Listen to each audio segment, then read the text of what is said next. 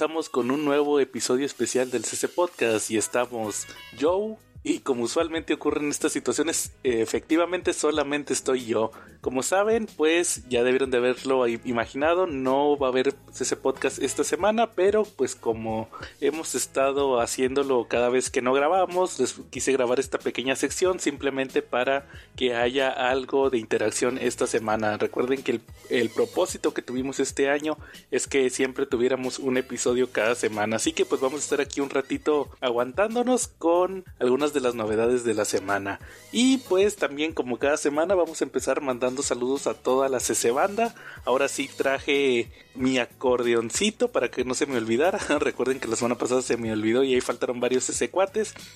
Así que pues vamos a empezar mandándole saludos primero pues a Quetza, también a David, a Cartito Roldán que no se nos olvide también, igual Enrique Hurtado, a Toño Pérez, Javier Ramos, saludos, a nuestros amigos de YouTube Juaco Enro, también a Leonardo Navarro y Jonathan Resendiz, así como al buen Gabo Velázquez, Alberto Morales, que no se nos olvide, saludos hasta Querétaro, al buen Alberto Morales y también pues a los demás de la CC Banda como al buen Jen, saludos al Jen de la Hora Muda y la Cápsula Muda, a Chinaski y a Don Armando de los Marvel Legends México Oficial, así como también a Dave Odinson, también de nuestros fans de la página de Facebook y que no se nos olvide también a Víctor Pérez Pérez. Ah, igual también un saludo a la banda de Ladron Corps, que pues ya ni siquiera pongo ahí el podcast. Y saludos también a su administrador, el peruano, que nos odia, así que pues saludos igual ahí a los que nos escuchen de la comunidad de Ladron Corps. Chequenlo, son de los mejores tradumaqueteadores, si no es que estoy equivocado con el concepto de cómics de DC en toda Latinoamérica. Saludos allá. Mm, y saben que también se me estaban olvidando los saludos de Charlie. Saludos a los Tortugos, a los Silver Riders, a la gente del Take It Sushi, a la gente del Mesón Gaucho, a Rebeca la gerente, también eh, a Fernando González Aguirre el Bebote y a toda la banda que usualmente saluda a Charlie. También a ese grupo que yo no menciono donde venden cómics en español. Igual también los saludos del Calaca, que no se nos olvide a Jafet, Aljera, también saludos a Diego, grande Diego. Y también aprovechando, no se pierdan mi columna cada lunes de El Diamante Cabrón con el mejor chisme comiquero en Comentemos Cómics Cabrones. Y pues vamos a empezar este mini episodio con pues una de las secciones que usualmente tenemos, como la de las noticias. Creo que hubo varias noticias ahí que llamaron la atención en la semana y que vale la pena mencionar, como por ejemplo, una que se nos había pasado la semana pasada fue que eh, se anunció que Mike Miñola avisó que ya había acabado la filmación de la nueva película de Hellboy, que pues muchos ni siquiera sabíamos que lo estaban grabando, algo había escuchado pero no estaba muy seguro, pues se dice que esta nueva película va a estar basada en el cómic de El Crooked Man, uno de los cómics que mencionamos en nuestro episodio pasado de Hellboy. Entonces, pues es un cómic que la realidad es que se los recomiendo mucho. Creo que es uno de los cómics que más me ha gustado de Hellboy, ahí lo mencionamos en el episodio, con el dibujo del legendario y ya fallecido Richard Corben. Entonces, pues vale mucho la pena y pues esperemos que esta película, que ni siquiera sé quién es el protagonista, el, nuevo Hellboy, pero pues esperemos y mantenga el nivel que no creo que lo logre, pero que Rompelman dejó muy alto, pues eh, ahora sí que la vara para ser Hellboy. También otra de las noticias que estuvo en la semana fue que se murió Tina Turner, que pues ustedes saben que fue una cantante muy exitosa. Yo la verdad nunca seguí mucho su trayectoria. Creo que como la mayoría de los geeks la conocemos porque pues apareció en la película de Mad Max 3 la del Thunderdome y la que aquí se le conoció como la de Más allá de la cúpula del trueno. Entonces, pues sí fue de esos personajes que se quedaron grabados en la cultura. Este, este de Tina Turner en Mad Max, una de las películas que pues a lo mejor suena mal, pero a mí nunca me gustó la 3. Yo creo que para mí, hasta hace unos años que salió Fury Road, que pues marcó todo un hito la más importante siempre fue la 2, la del Guerrero de la Carretera, que sigue siendo mi película favorita de Mad Max. Y pues también en otros temas, ah, aprovechando el chisme que tuvimos eh, hace unas semanas con Panini, con que no puede faltar tirarle a Panini en cada episodio del CC Podcast, eh, recordarán que les había mencionado que estuve batallando con el cómic de Uzumaki, con el manga de Yuji Ito que yo lo había pedido con unas preventas de Marvel y luego resultó que también lo había pedido el número uno que supuestamente lo habían vuelto a imprimir y que luego me la cancelaron la, la compra. Pues resulta que hace unas semanas, dos semanas si no me falla la memoria, volvió a aparecer el manga de Uzumaki número uno en la tienda virtual de Panini. Obviamente aproveché para volverlo a comprar junto con unos cómics. ¿Y qué pasó? Pues resulta que eh, esta semana me volvieron a cancelar la compra. Es la segunda vez que me cancelan la compra. Ya ni les quise mandar ahí un correo a Panini. Obviamente es un error que se esté cargando el cómic de Uzumaki ahí en la página y luego no lo pueden surtir y andan cancelando pedidos. Entonces, aguas por si les interesa ese, ese manga pues lo más probable es que les vayan a cancelar la compra. Pues si lo pagan con tarjeta no creo que haya ningún problema, pero por ahí creo que si pagan con eh, voucher en el OXO, pues ahí sí va a estar más cañón porque van a tener que hacer todo un procedimiento para que les devuelvan el dinero. Siempre traten de comprar con tarjeta, aunque le tengan miedo, porque sí es un poquito más seguro que andar en el OXO, sobre todo al momento de hacer las devoluciones. Eso sí es un problema. Y pues también pasando en cochino español a la sección de mangas, vamos a hacer ahí una mezcolanza. Pues primero que nada vamos a tener la música, porque sin música no puedo tener la sección de mangas. Ahora sí, pues les voy a platicar en esta ocasión de un manga que estuve leyendo que se trata nada menos que de All You Need Is Kill o Todo lo que tú necesitas es asesinar, que es un manga muy curioso ya que fue la inspiración para esta película que se llamó Al filo del mañana, la de Tom Cruise con esta Emily Blunt, que salió hace unos años, esta de que era un personaje que estaba atrapado en un loop, en un bucle temporal, en una guerra contra unos extraterrestres, pues está basada en un manga que en realidad no, era un manga, era una novela ligera de estas que son muy populares en Japón, de hecho ya se han traído algunas eh, a México. All You Need Is Kill es una historia donde eh, muy diferente a lo que vimos en la película, vamos a conocer a un personaje japonés que es Keiji Kiriya, de hecho por el mismo nombre de Keiji más adelante al final de la obra le dan el apellido, el, apodo más bien de Killer Cage. Y este personaje pues es el que se ve involucrado en el ejército, es un soldado común y corriente, el cual pues está en una batalla, muere, pero antes de morir se ve involucrado con una de estas criaturas que le da la habilidad de estar atrapado en un bucle temporal.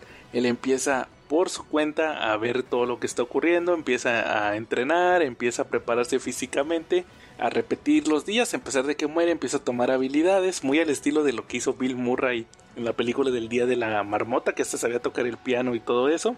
Pues aquí eh, Keiji decide entrenar para poder sobrevivir, según él, para poder sobrevivir a la batalla, pero todo esto lo lleva a, llegar al nivel de la guerrera, que es la más fuerte de la humanidad, que se llama Rita Brataski, o es el nombre que ella asume eh, esta obra es muy diferente, les digo, a lo que vimos en la película porque está dividido en dos tomos. Muy fácil lo pueden obtener. De hecho, hasta eh, Panini lo sacó en un box set, que es como yo lo obtuve. Y aquí lo curioso es que el primer tomo podría decirse que está completamente enfocado en Keiji, como él se da cuenta que está atrapado en un bucle, como primero no lo acepta, luego posteriormente ya eh, madura de cierta manera y se da cuenta que tiene que sobrevivir, por lo cual tiene que repetir el bucle, aunque muera varias veces, pero que aprenda habilidades, se vuelve un guerrero de élite y ahí es cuando conoce a, Rita Brataski. Ya después el segundo tomo está más enfocado en Rita, vemos su origen, de hecho uno de los cambios importantes es que en realidad no es, no es su nombre, eh, Rita Brataski, sino que es una identidad que ella asumió. De hecho, nunca conocemos el nombre del personaje. Y ahí es donde pues la historia se complica ya que vemos cómo conoce al personaje principal, a Keiji. Y entre ambos van a tratar de salvar a la humanidad de esta invasión alienígena de unos personajes que se llaman los Mimic. Eh, tiene ciertas similitudes, como les dije, con la película. La película es una adaptación muy libre, pero les puedo decir que la obra original tiene su encanto, muy buenas ilustraciones, sobre todo porque les digo, fue originalmente una novela ligera. De hecho, aquí menciona que el autor es Hiroshi eh, Sakurasaka, y tuvo storyboards de Ryosuke Takeuchi. Pero aquí lo, curioso es que ah, también tiene ilustraciones originales. Es que como saben, las novelas ligeras usualmente tienen ilustraciones. Las ilustraciones fueron de Yoshitoshi Abe y los storyboards para el, para el manga fue ese sí, Ryosuke Takeuchi. Pero ya los acabados y los dibujos finales que es muy común que ocurra esto cuando una novela se adapta a un manga. También lo mismo pasó con eh, Sword Art Online, que es muy popular. Aquí el arte de esta adaptación a manga fue de el mismísimo Takeshi Obata, que pues si no saben quién es, es el dibujante de Death Note, este manga que también fue muy popular y que tuvo un anime y hasta películas de Netflix y películas live action, unas muy buenas, otras muy malas, pero que a mí me gusta mucho su arte y sobre todo porque eh, él fue el artista de Death Note junto con este con el escritor que también hizo la misma obra y posteriormente ambos hicieron este manga de eh, los, chavitos mangakas, el de Bakuman, lo que se trata sobre hacer manga justamente, que lo he hablado en varios episodios del podcast. Entonces pues eh, me gustó mucho la adaptación que hacen aquí de la obra, muy interesante, sobre todo el arte es muy espectacular, vemos cómo los personajes eh, viven esta guerra y sobre todo cómo están atrapados en el bucle, con un giro al final que no tiene nada que ver con lo que vieron en la película, así que yo se los recomiendo para que chequen todo esto de All You Need Skill un manga que, pues les digo, ya tiene sus años publicado en México. Me parece, vamos a ver en cuál fue su año de publicación aquí rápidamente. Fue en el año 2016, fíjense, fue, de los primeros mangas que publicó Panini. De hecho, pues es esta edición que todavía ni siquiera tenían cubre polvos. Y pues como que no se les vendió relativamente bien y mejor decidieron sacarlo pues ya en una, en una edición de box set que incluye los dos tomos y hay una cajita muy padre. Entonces, pues ahí sí pueden obtener All You Need Skill y sobre todo si quieren leer un, manga que no sea tan complicado, si quieren empezarle a este tema del manga con alguna obra sencilla, pues es una buena recomendación. All You Need Skill de eh, Hiroshi Sakurasaka con el arte aquí de Takeshi Obata, el de Death Note. Así que pues ya saben, que también pues si les interesa también adquirir este manga pueden hacerlo con nuestro amigo Carlito Roldán de Checa tu manga. Chequen por ahí las redes sociales de Checa tu manga donde lo más probable es que tenga ahí disponible All You Need Skill igual díganle que lo escucharon aquí en el CC Podcast no les va a hacer ningún descuento pero para que sepa que nosotros se los mandamos. Mm, también otra de las noticias que se me había olvidado comentarles es que también ya está eh, se anunció por parte de varios cines las funciones de la película de Across the Spider-Verse. Y pues recuerden que tuvimos este debate la semana pasada donde estuvimos revisando el tema de pues los youtubers y tiktokers que van a estar en el doblaje. Afortunadamente y para mi sorpresa Cinemex ahora fue el que se puso ahora sí que las pilas. Y por lo menos eh, al cine al que yo voy que siempre hay puras películas dobladas sí anunciaron una buena cantidad de funciones subtitulados. Tal parece que pues todo este movimiento en contra de los youtubers eh, valió la pena. Cinemex pues se dio cuenta que hay gente que sí quiere ver la película con el doblaje y también gente que quiere ver la película con subtítulos, entonces pues hay una buena cantidad de funciones de ambas. Lo bueno es que está la opción, está la alternativa de verla en su idioma original, así que pues ahí pueden tomar la mejor decisión. Y sobre todo que en el cine al que usualmente yo voy, que la verdad es que es raro que tenga películas con subtítulos, si pasó aquí puede pasar en cualquier cine, así que lo, que les recomiendo es que chequen Cinemex porque Cinépolis creo que ese sí se les durmió el gallo algo porque no he visto funciones subtituladas, por lo menos en los cines comunes, obviamente en los demás cachés sí deben de tener funciones subtituladas, pero eso sí, chequen en el Cinemex de confianza que usualmente van y probablemente haya funciones subtituladas de Across the Spider-Verse.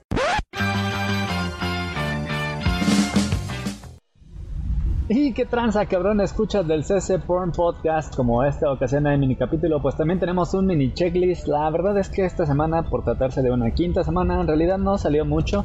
Tenemos nada más y nada menos que el lanzamiento de Marvel vs. un álbum de estampitas de ¿Qué, podrá ser?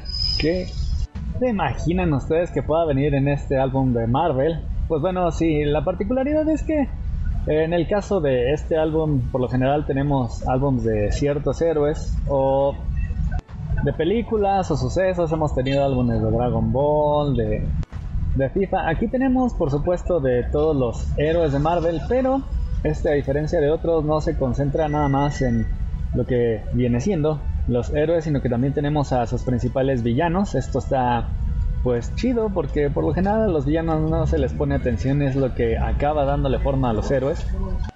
A veces los antagonistas también cuentan con causas que parecen justas o que pues bueno, les dan una buena razón de ser. Aquí hasta donde he podido ver, incluso tenemos estampas de distintos tamaños. Eh, si no estoy mal, esta incluye un cómic en donde también van a poder pegar estampas. Está pues interesante el concepto, no es el típico álbum que solamente vas coleccionando diferentes estampitas.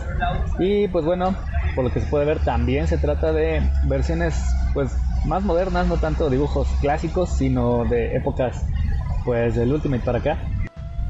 El álbum pues ya viene con unos sobrecitos, está en 89 pesos y ojo porque cada sobre cuesta 25 pesos, este, pues cada vez se pone más importante, ¿no? El desembolso para los sobrecitos. Y por parte de manga no tenemos nada nuevo, no tenemos lanzamientos, solamente tenemos un par de reediciones. Esto está muy interesante, muy chido. De cuando en cuando eh, salen mangas que son bastante famosos y de repente la gente se entera y ya los agarra números muy muy arriba.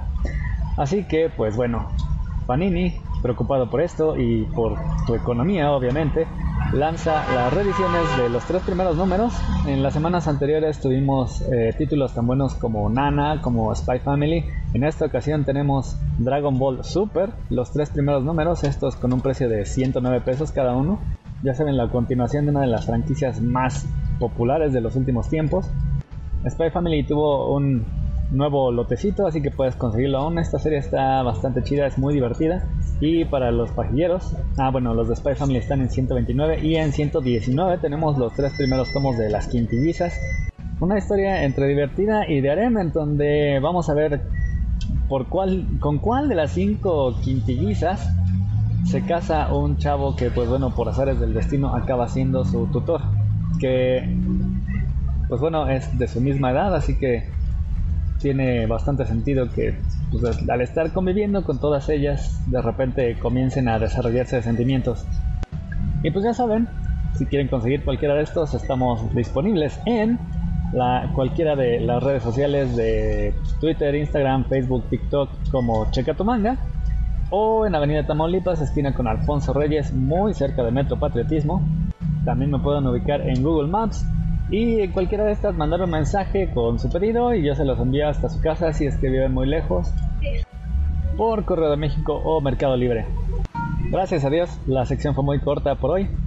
Así que podemos volver a la programación habitual. Y aprovechando que estamos hablando de películas, pues vamos a pasar también a la sección de películas del podcast. En esta ocasión les voy a estar hablando de tres recomendaciones. La primera de ellas es justamente una de las que estuve platicando con Charlie hace unas semanas. Le había prometido que íbamos a hablar de esta, solamente que ya se me había olvidado que era la película de Calabozos y Dragones. Les puedo decir que Mm, yo no esperaba nada, tenía cero expectativas, sobre todo porque recordarán que incluso lo llegamos a platicar en el podcast. Mucha gente pensaba que esta película se trataba de una adaptación de la caricatura de los ochentas de Calabozos y Dragones, muy bien recordada aquí en México. Yo tenía cero expectativas porque como lo he mencionado en varias ocasiones, a mí no me tocó esa caricatura, yo nunca la vi lamentablemente, pero pues no, resulta que la película no es una adaptación de la serie, es más o menos pues como una especie de historia que está ocurriendo en el mundo de el juego de calabozos y dragones. De hecho, si llegan a aparecer, de una vez se los voy a spoiler porque fue muy conocido. Si aparecen ahí unos personajes con los trajes de los que vimos en la caricatura, pero no, no son los mismos. Simplemente fue como un guiño a la serie. Lo curioso de esta adaptación de calabozos y dragones es el protagonista que es Chris Pine Aquí él es un ladrón, el cual pues tiene eh, una banda de mercenarios, los cuales pues se dedican ahí a estar realizando diversos trabajos. Su compañera principal es Michelle Rodríguez, la cual es una especie de vikinga. También por ahí está este personaje de Hugh Grant, que es otro ladrón. También por ahí aparece eh, esta chica que no recuerdo su nombre, pero que la conocimos en la película de It en la parte 1 y bueno, también aparece en la parte 2 la, Beverly Niña, también ahí tiene un papel importante. Y pues no puede faltar el clásico hechicero, que también es parte del alivio cómico, que es este actor que se llama Justice Smith, que fue el protagonista de la película de Detective Pikachu y también lo conocimos en esta película de Jurassic World, me parece que aparece en la 2, que fue este ayudante de Bryce Dallas Howard, el que era muy tonto.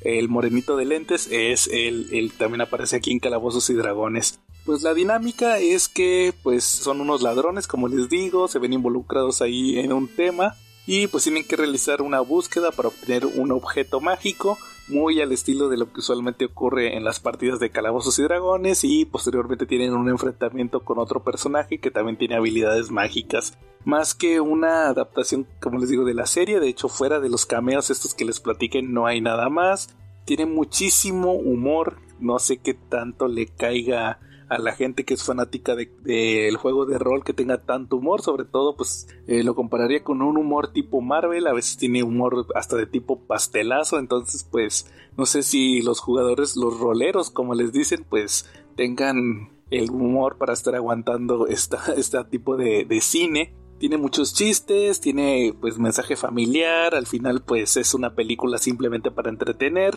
Desconozco si vayan a sacar una secuela porque pues como que no da para tanto. Obviamente sí podría darlo, pero pues la historia ya no podría alargarse más. Simplemente es como una anécdota en este mundo, pero fuera de eso pues es simplemente una película muy palomera. También, eh, ahora sí cambiando al terror, que es usualmente las películas que vemos, eh, les voy a dar dos recomendaciones que llegan a ustedes gracias al podcast de La Cápsula Muda con Jen. Saludos a Jen que como saben, eh, lo he mencionado en algunos episodios, he estado escuchando el primer podcast que tenía, que era La Hora Muda, que ya tiene sus años, he estado viendo y escuchando más bien sus primeros episodios, que eran por allá del 2011 y 2012, donde hacían muchas recomendaciones de películas de terror. Y gracias a este podcast, pues tuve la oportunidad de ver dos películas que llamaron mucho la atención. La primera que les voy a platicar es una que se llama Frozen, sí, pero no es la de Elsa. Y esto de Olaf, ¿y cómo se llamaba el monito de nieve? No, es una película de terror que se llama Frozen. Aquí el protagonista o parte del equipo de los protagonistas es este actor el que hizo de Iceman en las películas de los X-Men, no recuerdo ahorita su nombre, pero que son unos gemelos. Él ahí aparece, eh, ah, es, es, Sean Ashmore, si no me falla la memoria, o es el otro, Aaron Ashmore, no recuerdo, es uno de ellos dos, creo que es Sean Ashmore. Resulta que aquí interpreta a un esquiador, el cual pues anda con su amigo y con la novia de su amigo que van a, a una montaña a esquiar, pero pues la trama se complica cuando pues quieren andar ahí de picudos, de gandallas y se quieren subir a, a la montaña en este pues que viene siendo pues en este riel que en este cable que existe que tiene unas banquitas que es el que lo sube hasta arriba de la montaña ya se quieren subir para hacer una carrera pero pues ya se les hizo de noche ya el guardia ya no quiere que se suban pero logran subirse por ahí por un malentendido terminan quedando atrapados a medio camino en la noche con una tormenta eh, ya se, se vació la montaña todo el personal ya se retiró y ellos están ahí atrapados en las alturas. Entonces, pues ahí es donde la trama se complica porque empiezan a pensar, hoy está haciendo frío, nadie va a venir por nosotros porque ya no regresa el personal hasta dentro de una semana, estamos aquí en lo alto, ya está viene una tormenta de nieve, no tenemos agua ni comida, la chava creo que hasta tenía ganas de ir al baño. Entonces pues tienen que empezar a tomar decisiones de cómo le van a hacer para poder salir de esta situación. Y pues van a estar ahí con ciertos peligros de la misma naturaleza que eh, la hace una película muy entretenida ya que eh, llegan a tener ciertos por ahí malentendidos, se abren entre ellos, lo que piensa sobre todo el personaje de este chavo, el, el Iceman, que pues como que no le gusta mucho eh, la relación que tiene su amigo con la chava, como que se hace ahí ofendido de que, oye, me cambiaste por ella, antes eras bien chido y ahora pues andas de mandilón, entonces pues ese es el tipo de, de, mensaje que mencionan en una parte, pero luego sobre todo las decisiones que empiezan a tomar para poder salir de este problema es lo que realmente llama la atención. La mera verdad, sí les voy a ser muy sincero, ah, y aunque suene un poquito mamón, a mí no me dio miedo, sobre todo porque ese es el problema de que ahí está el Iceman, entonces pues no te la crees que sean una persona que esté realmente en peligro, pues sabes que es un personaje eh, conocido, un actor conocido, lo hemos visto en muchas series, creo que hasta salió ahorita en The Voice, si no, lo, si no mal lo recuerdo, hace unas temporadas, entonces pues sí, creo que eso sí me saca mucho de la fantasía de la película, pero aún así tiene pues mensajes importantes y sobre todo lo que estás viendo ahí que les ocurre sí está medio cañón. Entonces, pues ahí está la recomendación. Y curiosamente se llama la película Frozen. Creo que es del 2011, si no me falla la memoria. Frozen fue antes de la película esta de Pixar. Entonces, pues sí, así, así la encuentran fácilmente. Y, ah, y de hecho está disponible en Prime Video. Ahí la pueden encontrar. Ahí fue donde yo me la topé. Había escuchado la recomendación en la hora muda. Y ahí fue donde ya la pude, la pude ver sin ningún problema. Y la segunda película, que es la más cañón que vi justamente también de la hora muda, es una película que tiene una historia bien particular. Se llama Megan is Missing, también es del 2011, pero se grabó en 2006. Ahí estuvo el director batallando para poderla estrenar. ¿De qué se trata la película? Pues es una película que estaba eh, contándonos lo que viene siendo el secuestro de una muchachita. Toda la película está grabada con cámara de video en mano. Eh, es una chavita que anda ahí con su cámara, también con eh, grabaciones de webcam, con conversaciones tipo Skype. También por ahí vemos noticieros. El chiste es que son dos amigas, una de ellas se pierde. Eh, la otra amiga sabe que se perdió porque andaba metida en, fíjense, todavía estaba metida en foros de internet, ahí en los chats, y resulta que conoció ahí un personaje que hizo que se metiera ahí a este tema. Queda con un cuate, por ahí vemos que esta amiga, la que se pierde, tenía ciertos problemas personales que la hacían vulnerable, entonces al final decidió toparse con este desconocido del internet y vemos ahí una grabación de un estacionamiento donde se la llevan. Entonces, parte de la película vemos cómo está toda la investigación de dónde está, llegan a interrogar a su amiga, la de la que trae la cámara, que que, si estaba peleada con ella, todo lo que ocurre ahí, también las amigas le echan la culpa porque sabían que tenían broncas.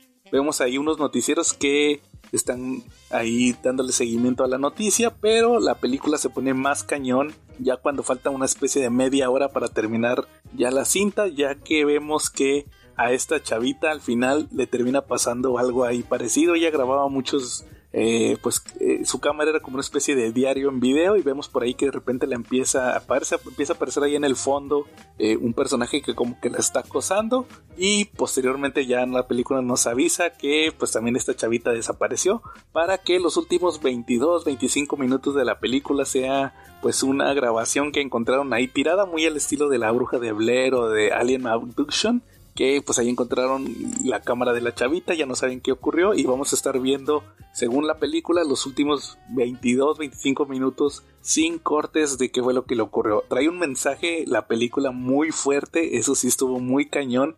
De hecho, me llamó la atención que el mismo director mencionaba que, y, sabiendo que la película estaba muy fuerte y que tenía mucha controversia, lo hacía así más que nada como una especie de advertencia de los peligros del internet. Fíjense, y hizo que la grabó en 2006. Entonces pues ya sabían que, eso está más vigente que nunca. Por ahí supe también que la película se hizo relativamente popular hace unos años por el tema del TikTok en la pandemia cuando salió. Como que mandaban muchos videos de la película y mucha gente pensaba que era real. Pero pues aquí es, ficción, pero eso eh, sorprendentemente, por lo menos para mí, sí, aquí sí muchas veces se me olvidaba que era una película y sí sentía la grabación muy real. Sobre todo ese final que está muy cañón. No se lo recomiendo que la vean con sus hijos o que la vean con sus eh, amigos o su pareja si son sensibles, porque si es un final muy cañón, si te deja reflexionando y te dice que está muy cañón todo este tema de, pues, del ¿cómo le dicen? El catfish o catfin o no sé cómo le dicen esto del acoso cibernético, del estoqueo, entonces sí, está cañón, entonces cuídense, sobre todo también creo que ese es el mensaje de la película y está bien padre esa película, pero te deja bien asustado la de Megan is Missing del 2011, sí se lo recomiendo, yo creo que es de las mejores películas de terror que he visto en los últimos años y eso que pues ya tiene más de 12 años. Ahí búsquenla porque sí está muy chida.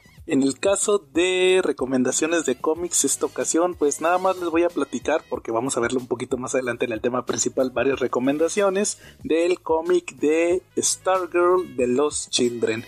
Este título salió eh, a finales del año pasado, por ahí de octubre, si no me falla la memoria, como parte de la iniciativa de The New Golden Age. Recuerden que salió esta parte de reincorporar los personajes de la Edad de Oro como consecuencia de The Flashpoint Beyond, esta historia donde veíamos que se liberaban unos supuestos personajes de la Edad de Oro y pues se presentaba el one shot para posteriormente sacarse dos títulos, el de la Sociedad de la Justicia, protagonizado por Elena Wayne, que ese título nomás no sale, creo que tiene mucho que ver el hecho que eh, el dibujante es Miquel, Miquel Janín, el español que dibuja excelente, pero creo que se tarda demasiado en sacar su, su arte.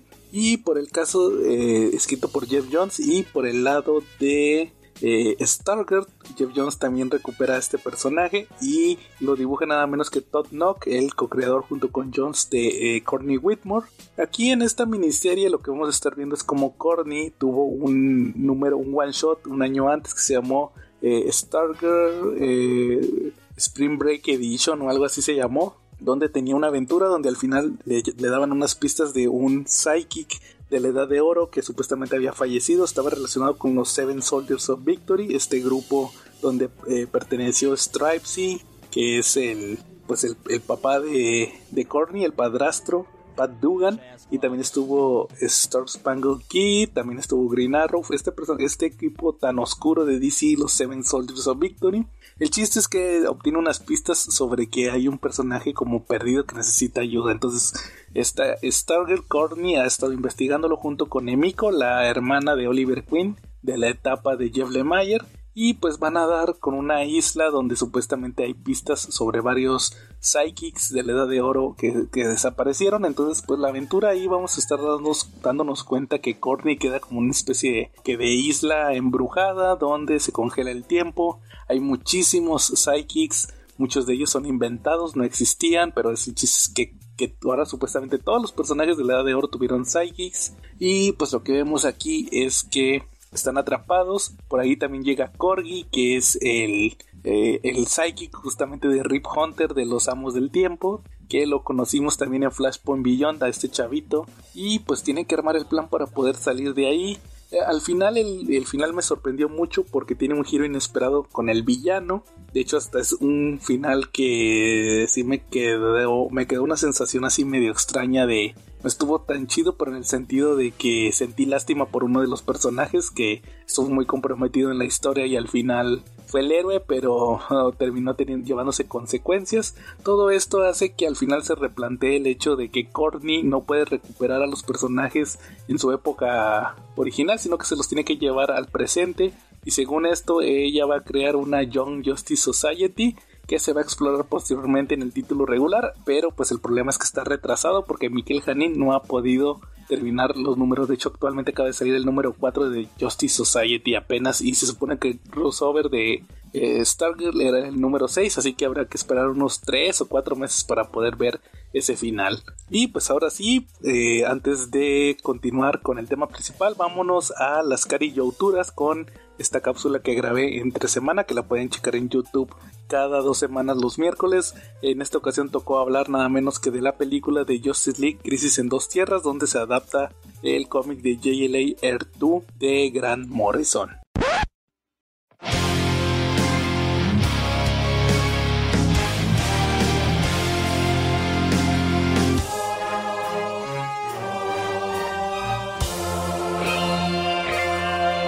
Hola amigos, aquí Joe del CC Podcast y les doy nuevamente la bienvenida a esta sección donde nos gusta hablar de animación. Se trata nada menos que de las carillauturas, el día de hoy enfocada en una nueva película del universo DC. Se trata de Justice League, Crisis en dos Tierras, la cual fue estrenada allá en el 2010, una película que a mi parecer es una de las mejores animaciones que ha tenido DC durante los últimos años. En esta etapa que como hemos estado revisando en las películas anteriores estuvieron experimentando. Ya tuvimos película de Wonder Woman película de Green Lantern de New Frontier pero aquí en Crisis en dos tierras tenemos por primera vez o por lo menos en este universo animado de DC Comics del cual hemos estado hablando en estas cápsulas la primera aparición en tiempo y forma de la Liga de la Justicia. Crisis en dos tierras tiene una historia detrás muy curiosa ya que cuenta la leyenda que eh, originalmente la idea de esta película era como una especie de puente entre las dos series de Justice League, entre la Liga de la Justicia clásica y su secuela la Liga de la Justicia Ilimitada, como que esta película iba a ser un puente, de hecho eh, después de haberla visto nuevamente sí noto muchas coincidencias que me hacen pensar que efectivamente podría haber sido esta idea el esqueleto principal de la película, ya que por ejemplo aparecen solamente los miembros fundadores de la Liga de la Justicia, si bien no aparece Chica Halcón, sí aparece Green Lantern, pero no es John Stewart, es Hal Jordan. Recuerden que acababa de salir también la película de First Flight, que ya hablamos de ella. Y al final de la película, después de toda la aventura, vemos como el equipo se da cuenta que de cierta manera sí necesita más apoyo, necesita abrir pues unas membresías más de la Liga de la Justicia y pues eso pues sí tiene cierta lógica con lo que veríamos después en Justice League Unlimited. También eh, otro punto eh, que le da cierta validez a esta historia es que el escritor del guion fue nada menos que ese genio llamado Dwayne McDuffie, el cual ha sido mencionado muchas veces tanto en esta sección como en el CC Podcast. Recuerden que Dwayne McDuffie fue uno de los escritores de Milestone.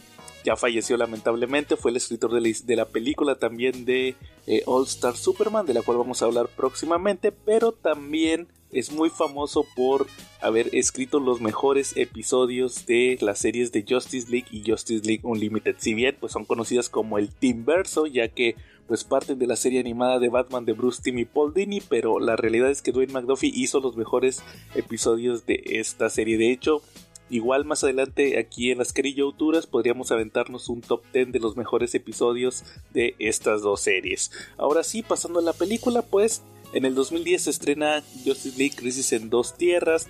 Esta ocasión no voy a hablar tanto del reparto porque la realidad es que como aparece toda la Liga de la Justicia y como saben los antagonistas es el Sindicato del Crimen pues aparecen demasiados actores. La realidad es que no hay ninguno tan famoso como usualmente ocurre en las películas. Ya ven que hablamos de Christopher Meloni en, en Green Lantern, también de otra actriz y cantante famosa que la vimos en El Oso Intoxicado en el Cocaine Bird en la de Wonder Woman, pero aquí pues no hay uno que resalte, creo que por ahí hay un hermano de Alec Baldwin, pero fuera de eso no veo uno que realmente resalte. En el caso de la dirección, pues tenemos a Sam Liu, el cual fue el director de la película anterior, la de Superman Batman Enemigos Públicos, de la cual también ya tenemos el episodio de las Carillouturas, y su codirectora fue Lauren Montgomery, la cual pues ya hemos mencionado muchas veces, ya que fue la directora de Superman Doomsday, de Wonder Woman, de eh, Green Lantern First Fly, entonces pues la vamos a estar viendo también en otras películas más adelante. En el caso de la producción, pues está obviamente Bruce Timm. Recuerden que este era un proyecto que originalmente se planeó para la Liga de la Justicia de Bruce Timm. Y pues también los clásicos productores como Alan Burrett, también que tuvo que ver con Batman la serie animada. Y con Sam Register, que pues aquí empieza a aparecer en todas estas series, tanto en las películas como en las series que salían en Cartoon Network en aquel entonces. Pasando a la historia, pues les puedo decir que Crisis en Dos Tierras nos va a presentar una historia donde vamos a conocer a estos personajes muy clásicos del universo DC Comics que se trata de el Sindicato del Crimen, un equipo que apareció originalmente en los años 60 en el título de Justice League en la Liga de la Justicia de América, eh, donde veíamos cómo se trataba de las versiones alternativas de este equipo. Era una tierra paralela donde pues, los buenos eran malos y los malos eran buenos. Este sindicato del crimen apareció, o como les digo originalmente, en Justice League of America número 29 de agosto de 1964, pero duró muchos años desaparecido, ya que si ustedes son lectores de cómics y conocen la crisis en Tierras Infinitas dentro del impreso, pues sabrán que eh, justamente cuando empieza esta obra, eh, la primera tierra que desaparece es la del Sindicato del Crimen. De hecho, justamente también de esta tierra es originario tanto Alexander Luthor Jr. como Alexander Luthor Padre, que pues fueron los que vimos también al principio de la crisis, que es Lex Luthor de la Tierra 3, que aquí es bueno, tiene a su esposa Lois Lane, después cuando como ven que va a perecer su mundo de origen, pues mandan a su hijo que es Alexander Luthor Jr. a la tierra principal de DC Comics y pues el resto es historia, ya saben todo lo que ocurrió con el personaje durante tanto la crisis en Tierras Infinitas como Infinite Crisis. Pero regresando al sindicato del crimen, pues son versiones malas de la Liga de la Justicia. Está Ultraman, que es el equivalente de Superman. Owlman, que es el equivalente de Batman. Superwoman, que es el contrario de la Mujer Maravilla. Johnny Quick, que es el contrario de Flash. Y Power Ring, que es el contrario de Linterna Verde.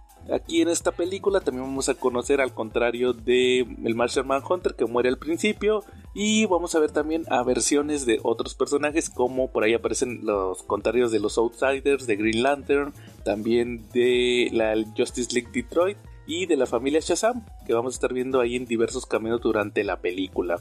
Como les digo, este equipo desaparece después de la crisis en Tierras Infinitas, desaparece el eh, concepto del multiverso, ya se deja de utilizar de cierta manera para los cómics, y se incluye el hipertiempo y es justamente ahí cuando el escritor escocés Grant Morrison, muy conocido por sus trabajos tanto en Marvel y DC, decide reincorporar a este equipo en una novela gráfica ya que él estaba en aquel entonces encargado del de el equipo de la Liga de la Justicia, decide trabajar con Frank Whiteley, uno de sus grandes colaboradores, y lanzan justamente la historia JLA Air 2. Esta, esta novela publicada por DC Comics nos muestra pues una nueva versión donde ya no vienen de Tierra 3, sino vienen de una contratierra que se le denomina Air 2. Ya posteriormente y con todo este desmadre que usualmente tiene DC Comics con las tierras, se restablece el multiverso y la liga de, eh, perdón, la, el Sindicato del Crimen vuelve a estar en Tierra 3. Pero para esta novela fue lo que se decidió utilizar para la película que, de la cual estamos hablando, Crisis en dos Tierras, que está basada, como les digo, en JLA 2 principalmente. Ya pasando a la historia, pues en esta película de Crisis en dos Tierras vamos a ver cómo aparece el personaje de Lex Luthor, aquí sí es mencionado Lex Luthor, que es de la Tierra 3, de la Tierra del Sindicato del Crimen, donde él es el líder de la Liga de la Justicia, que aquí solamente nos muestran que está eh, pues conformada solamente por Jester, que es una versión de el Joker, como también, eh, dato curioso, les puedo mencionar que en otras versiones ha aparecido que el Joker en Tierra 3 es Red Hood, pero como en versión superheroica. Aquí no, aquí es Jester, que pues es como una especie de Arlequín. Simplemente nos mencionan que ellos tratan de robar algo de las bóvedas de la, del sindicato del crimen que termina siendo un componente el cual se llama el Quantum Trigger.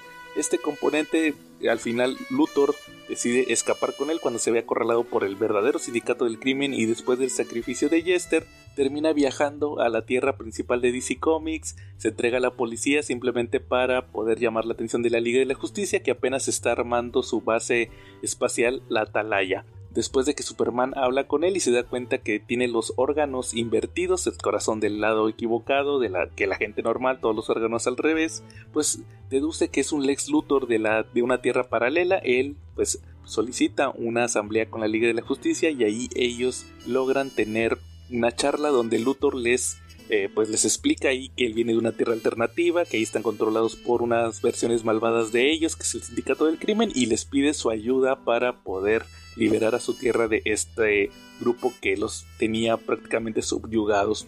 Eh, después de esta junta se llega a la conclusión de que el equipo va a viajar a la tierra del ex Luthor con el dispositivo que él tiene para poder transportarse ahí, solamente que el único que decide no viajar es Batman, ya que él decide que no, que no está bien que ellos eh, pues intervengan en asuntos ajenos, sino que ellos tienen sus mismos sus propios problemas en la tierra principal de DC Comics.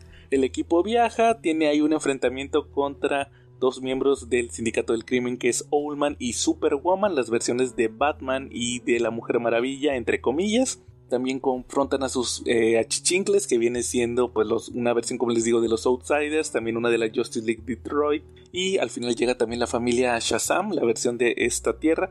Al final la Liga de la Justicia logra huir, se van a una de las bases de Luthor, que en realidad era la base de Jester del Guasón, que es una, una fábrica. De hecho, ahí tenemos un guiño a la versión de, de la Tierra del Sindicato del Crimen de Harley Quinn.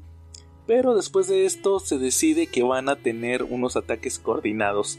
Eh, se decide que van a viajar en equipos de dos, es por ejemplo Wonder Woman y Green Lantern, Flash y Martian Manhunter y Superman y Lex Luthor para estar haciendo ataques estratégicos a ciertas bases del sindicato del crimen. Uno de estos ataques es en Metrópolis donde Superman y Lex Luthor combaten a Ultraman, que es la versión de Superman malévola, y a Jimmy Olsen, que es una versión muy ruda y fuerte. Aquí lo que vemos es que al final derrotan a Ultraman, lo meten entre comillas a la cárcel, lo arrestan, pero aquí el equipo es citado por el presidente de Estados Unidos que se nos revela que es Slade Wilson, el personaje que en la continuidad normal es Deathstroke, el cual aquí es el presidente, es un veterano de guerra y pues ha estado subyugado, el gobierno pues realmente ahí está subyugado por el sindicato del crimen, de hecho el mismo Luthor menciona que eh, pues el gobierno en realidad casi todo es gente corrupta o gente que pues que tiene que permanecer agachada porque el sindicato del crimen los tiene prácticamente comprados o amenazados. Otro detalle también que menciona Luthor es que si el sindicato del crimen no se ha hecho con el control del mundo completo es porque le tienen mucho miedo a que el gobierno saque ojivas nucleares y termine destruyendo todo. Aquí eh, Slade les menciona que pues lo que están haciendo es muy riesgoso y que no vale la pena arriesgar a tanta gente simplemente si pueden negociar con el sindicato, a lo cual reacciona la hija de Slade que es Rose en los cómics ella es la villana Ravanger. Aquí menciona ella que pues que vale la pena luchar. Ella usualmente da discursos contra el sindicato del crimen en público, se ha visto amenazada y Slade tiene mucho miedo que le llegue a ocurrir algo. Aquí en la película nos meten una trama que pues no entiendo yo muy bien eh, cuál es el objetivo. Obviamente es entretener, pero pues como que quieren crear un lazo entre personajes ya que Rose tiene una especie de enlace o química telepática con el Martian Manhunter, con John Jones, y esto lleva a un romance donde ambos personajes se unen, e intercambian sentimientos y terminan realmente enamorados, a pesar de que es ahora sí que el amor prohibido, ya que son de tierras diferentes. Y pues vamos a estar viendo esta, este subplot durante toda la película, donde el Martian Manhunter va a estar protegiendo a Rose de ataques pues enviados por el sindicato del crimen para eliminarla. Regresando a la historia principal, después de este encuentro con el presidente, pues el sindicato del crimen se libera, Ultraman habla con el presidente y le dice que pues que tenga cuidado porque le puede pasar lo mismo que eh, a, su hija lo que le pasó a la primera dama, o sea, la esposa de Slade, que también fue asesinada. Después, más adelante nos revelan que fue Ultraman el que la asesinó. Y posteriormente vemos cómo en realidad el sindicato del crimen, o por lo menos una parte del equipo que son Owlman y eh, Superwoman tienen un plan secreto. ¿De qué se trata este plan? Pues Owlman, que es, les digo, la contraparte de Batman, está planeando buscar Earth Prime. ¿Y qué se trata Earth Prime? Pues él tiene eh, este modelo donde menciona que el multiverso está conformado de posibilidades. Significa que en cada mundo se crea una especie de paradoja, ya que pues cada decisión crea una opción diferente. Por ejemplo, dar vuelta en la calle, eh, se va a crear un mundo donde una persona da vuelta a la izquierda y un mundo donde una persona da vuelta a la derecha. Entonces por eso se crea un multiverso de tierras infinitas, ya que cada decisión crea una tierra. Para Ullman lo importante es encontrar la primera tierra, la que dio origen a todo, y ya que él tiene el plan de destruirla, ya que esto pues crearía una reacción en cadena que destruiría todo. Para poder eh, eh, realizar esta operación necesita el Quantum Trigger, lo que robó Lex Luthor y, pues en base a observación crea un aparato similar al que usó Lex Luthor para viajar, se lo entrega a Superwoman y ella viaja a la tierra principal de DC ya que descubre que ahí fue donde Lex Luthor escondió el Quantum Trigger, de hecho lo escondió en la base de la Justice League. Aquí vemos cómo hay un enfrentamiento entre Superwoman y Batman, que fue el único que se quedó. De hecho, se llevó a sus tenientes, que son eh, la familia Marvel. Y Superman termina llamando a ciertos personajes del universo DC como Aquaman, Canario Negro, Black Lightning, entre otros, para que también le ayuden en la pelea. Pero después de una apretada batalla vamos a ver cómo ahora sí se arma el enfrentamiento final, ya que la Liga de la Justicia decide viajar a la base del Sindicato del Crimen que está en la Luna. Oldman ya terminó la máquina, logra escapar con la bomba y pues se va a Earth Prime, lo cual hace que todos los personajes entre Luthor y Batman hagan un plan donde van a necesitar un velocista que les abra un portal para poder ir a combatir a Oldman. Al final se decide que sea Johnny Quick, la versión mala de Flash, quien abra el portal, ya que supuestamente le menciona a Batman que él es más rápido que Flash. Y ahí es donde Batman tiene el enfrentamiento final con Oldman, donde lo termina mandando a otra tierra que no se va a ver afectado el, el multiverso si se destruye y Oldman termina pues sacrificándose de cierta manera porque pudo haber escapado ya con la máquina y pues decir dar fin a su existencia y de una manera muy filosófica. Batman regresa a la tierra del sindicato del crimen y ahí nos percatamos por qué eligió a Johnny Quick, ya que si hubiera elegido a Flash, el efecto secundario de abrir este portal hubiera hecho que Flash envejeciera y pues Johnny Quick termina ahí literalmente muriendo de viejo, así que pues Batman no fue tan heroico como usualmente lo tenemos eh, en concepto. Después de esto, pues ya vemos cómo se arresta a todo el sindicato del crimen que queda, que son Ultraman, Superwoman y Power Ring. Llega también Slate a la base con el ejército, los arresta, como les digo, los amenaza con bombas nucleares y se termina la historia con la Liga de la Justicia regresando a la Tierra, a su tierra de su universo pero también con un emotivo pues adiós entre Marshall Manhunter y la hija de Slade que es Rose, donde pues se da cuenta que el juramento que hicieron es proteger sus tierras, por lo cual deben separarse aunque estén enamorados. Y al final Batman hace este comentario sobre que estaría bien que abrieran membresías, ya que pues sí les fue muy útil tener miembros de respaldo, así como que vieron también que el sindicato del crimen como se, que, que se manejaba como en familias, donde cada miembro principal tenía superhéroes a su mando, aunque no lo quieran admitir, pues vieron que sí era muy útil, por lo cual al final estos personajes que ayudaron a Batman que ya mencioné, pues terminan entrando a la Liga de la Justicia. En sí, como pueden ver, no es una trama tan compleja, muy divertida. La película dura una hora 17 minutos, eh, se va muy fácil en peleas que duran pues buena parte de la película, muy entretenidas también, mucha acción, las tramas, como pueden ver, no son tan complicadas. Las ideas principales ya se las mencioné aquí. Una película que a mi parecer vale muchísimo la pena, sobre todo por ver a la Liga de la Justicia después de ya varios años de que había terminado su serie, la Liga de la Justicia Ilimitada. Aquí vemos como una especie de secuela espiritual con personajes que si bien hay unos que cambian, la dinámica es muy parecida, los vemos en esta aventura, muy padre, entonces es una película que vale muchísimo la pena. Antes de terminar, pues también vamos a ver algunas curiosidades de esta película con los personajes principales, como por ejemplo, pues les digo que esta trama de Marshall Manhunter y Rose, la hija de Slade Wilson, pues no ocurre en los cómics, de hecho ni siquiera Slade es el presidente. En el caso de Superman y y Ultraman. Si ustedes han leído los cómics, pues sabrán que las diferencias en los trajes no son tan eh, importantes, son simplemente Ultraman es un Superman con una U, usualmente aquí no, aquí pues le dan una capa amarilla, tratan de que cambie, que no sea igual, porque tal vez a lo mejor el, diseño de eh, Superman se les hizo muy poco atractivo, más bien el diseño de Ultraman. En el caso de Owlman, la versión de Batman, del Batman malo, el traje sí es muy parecido al de los cómics, es una especie de armadura plateada. Eh, lo que sí es que en el cómic de eh, Earth 2 vemos también una subtrama donde Batman sí viaja. Ah, ese es otro punto muy importante. En el cómic Batman sí viajó, los que no viajaron fue Martian Manhunter y Aquaman, ellos se quedaron a cuidar la Tierra, en la película recuerden que Batman es el que se queda porque no quería ir. Como en el cómic Batman sí va, y vemos una especie de trama donde nos damos cuenta que Oldman en realidad es pues un hermano de Bruce, que es Thomas Wayne Jr., que pues lo vamos a ver más desarrollado en otros cómics más adelante. Y de hecho el comisionado de policía es el papá de Bruce Wayne, Thomas Wayne. Aquí pues todo esto no ocurre en la película, no le quisieron irse por ese lado y tampoco quisieron destinar tiempo para eso, ya que sería pues una trama que no avanzaría mucho.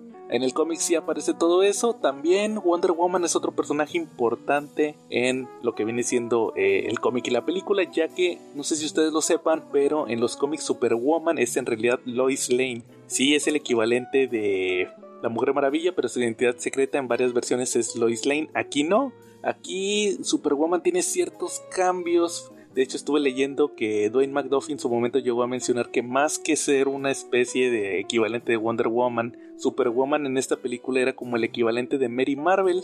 De hecho, el traje eh, te da cierto, cierta relación con sus tenientes, que como les dije era la familia Marvel, que era Billy Watson, Freddie Freeman y el tío Dudley aparecen en la película como secuaces de Superwoman, entonces pues sí tiene cierto sentido que ella sería Mary Marvel en esta versión. Esa fue una curiosidad muy importante en la película que me hizo cambiarlo completamente, eh, la perspectiva que tuve más bien después de, de saber esto, y también que en una parte de la película Wonder Woman combate a otra pues villana que tiene cierto pues estereotipo griego, entonces como que ella es la que en realidad era el equivalente de Wonder Woman, pero pues Diana la despachó muy rápido.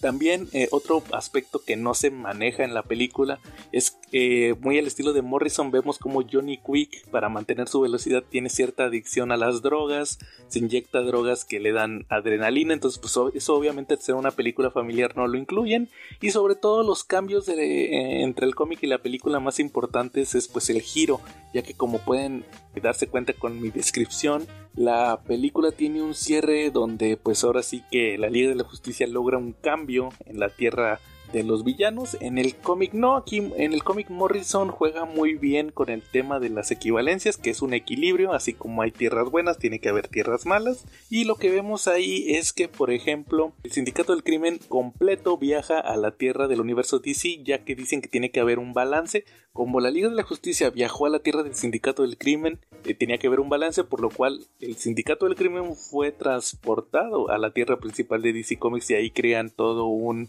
desmadre que termina siendo de cierta manera controlado por Marshall Manhunter y Aquaman de cierta manera hasta que ahora sí regresa el equipo principal y ponen todo el orden. ¿Cómo termina la historia en los cómics? Pues como les digo, tiene que, tiene que haber un equilibrio, así que al final no se logra de cierta manera nada. La tierra de villanos tiene que permanecer con villanos, ya que si la Liga de la Justicia hubiera logrado que hubiera un cambio, pues eso se hubiera visto reflejado en su tierra, ya que entonces los villanos hubieran ganado en la tierra principal un concepto muy marihuano, pero muy al estilo de Grant Morrison que nos encanta. Entonces, como pueden ver, hay muchas diferencias con el cómic. Creo que ambas versiones son muy válidas y vale mucho la pena tanto revisar JLA Air 2, el cómic de Morrison y Frank Whiteley, como la película de Crisis en dos tierras. Y pues prácticamente con eso estaríamos terminando esta edición de las Cari. Recuerden que pues ya estamos tratando de tener un poquito más de estabilidad en la sección, traerla más seguido. También ya vamos a comenzar con películas muy importantes del universo DC Comics, así que no se lo estén perdiendo. Y pues también díganos sus sugerencias, qué películas les gustaría que habláramos. Vamos a, tratar de tener un orden con las películas de DC. Ya posteriormente tendremos otros proyectos, así que si ustedes quieren que hablemos de una película en específico, de, sobre todo de DC Comics, pues tengan paciencia porque poco a poco los vamos a sacar en orden y vamos a llegar a esa que ustedes quieren que revisemos. Y pues sin más por un momento, aquí estuvo yo y nos vemos en la próxima. Bueno, y después de esta recomendación, pues vamos a pasar ahora sí al tema principal de esta semana. Que, pues, si no se lo imaginan, la realidad es que estuve pensando cuál iba a ser el tema principal para este solo, pero pues resulta que no se me ocurrió absolutamente nada. Pero lo que también se me ocurrió fue que, pues, en lo que estuve tratando de elegir el tema, me acordé de la famosa tómbola, la que usamos cada semana para sacar el tema principal del CC Podcast y dije, oye, ¿y por qué me voy a limitar a un solo tema. Entonces, pues voy a estar sacando papelitos. Así que, ¿qué les parece si sacamos 10 papelitos? Y con eso, pues vamos a saber cuál va a ser el tema. Eh, pues una pequeña introducción al tema y que, que, probablemente después aparezcan ya en episodios completos, ya con Charlie y la Calaca del CC Podcast. Así que, pues, vamos a empezar. Y como siempre lo hacemos en el sorteo, agitamos la cajita. Y pues ahora sí, vamos a ver cuál va a ser el primer papelito que voy a sacar. Así que vamos a ver. Yo creo que tengo como 100 papelitos. Caricaturas de cómics. Mm, acabamos de tener la sección de las caricaturas, pero pues vamos a hablar un poco de esto. Caricaturas de cómics. ¿Cuáles han sido las caricaturas de cómics que más me han gustado en lo personal? Pues les puedo decir varias. Empezando por Batman, la serie animada, creo que es esta de cajón. La de Superman, eh, pues la mera verdad, sí les voy a confesar que nunca se me hizo tan buena la de Superman, si tiene episodios muy memorables, de hecho le he rescatado con el paso de los años episodios, pero pues la realidad es que nunca fui tan fan de Batman Beyond tampoco, yo creo que porque fue de la, la vi poco la realidad. Ya después de eso Justice League y Justice League Unlimited creo que son mis series favoritas de superhéroes de toda la vida junto con la serie animada de Batman. También eh, Batman Brave and the Bold, la de Batman el Valiente, al principio no me gustaba tanto esta dinámica que tenían de que pues estaba así como con caricatura de los años 50, ¿verdad? De la edad de plata, pero poco a poco le fui rescatando episodios que ya también los hemos platicado en el podcast. Igual también la de Los Vengadores, los héroes más poderosos del planeta. No esperaba nada y fue una serie que me gustó mucho. Lástima que la cancelaron para sacar esa de Avengers Assemble, que fue un cochinero que se iba adecuando conforme iban saliendo las películas de Marvel. Eso sí creo que fue una gran decepción. También, ah, de los X-Men, X-Men Evolution. Fíjense que me gustó mucho en su momento. Fue una de mis series eh, favoritas. Pero el detalle ahí con, con X-Men Evolution es que ya en aquel entonces yo no leía cómics, entonces ya posteriormente me di cuenta que hicieron un cochinero con la continuidad de los X-Men, pues ya todos eran adolescentes. La eh, X-Men de los noventas, sí les he de confesar, casi no la vi. No, no, no tenía cable para verla y en el 7 creo que nunca coincidí con los horarios donde pasaban X-Men, entonces sí la vi ya hasta que estaba grande. Igual Wolverine y los X-Men también fue una serie que no la vi en su momento porque ya me tocó verla cuando ya no existía Jetix, que existía más bien era Disney XD, la pasaban ya muy poco. Fue hasta que un amigo me prestó el DVD de Wolverine y los X-Men que ya la pude ver y la realidad es que sí me hizo una gran serie que mezcla muy bien las eh, continuidades de los X-Men, de los cómics, de las caricaturas y incluso de las películas. Esa fue una gran serie. Lástima que también la cancelaran después de la primera temporada porque ya iban a empezar a pues ahí a, poner parte de la historia de la era de Apocalipsis. También de Spider-Man, me gustó mucho la serie animada de Spider-Man de los 90, pues prácticamente es con la que yo conocí a todos los personajes, igual como saben, también ahí vi a Morbius, Morbius sí, el que usaba eh, ventosas en lugar de chupar la sangre. La de MTV nunca me gustó, la realidad es que nunca me gustó el Spider-Man de MTV. Igual, espectacular. Spider-Man me gustaron mucho, la, me gustó mucho la primera temporada que fue la que vi, la segunda es mi gran pecado que nunca la terminé de ver.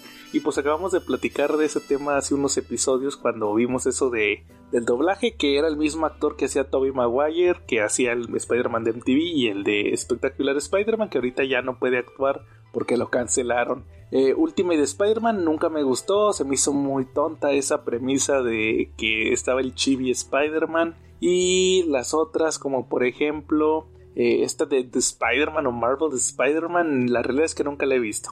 Creo que es lo que ahorita me acuerdo de series animadas. Igual la de los Fantastic Four me gustó, la que salía en los noventas, que adaptaron muchos, muchas historias de los cómics. Ahí salió incluso esta, ¿cómo se llamaba? Nova, o no recuerdo cómo se llamaba la novia de Johnny Storm, que se volvió eh, Heraldo de Galactus.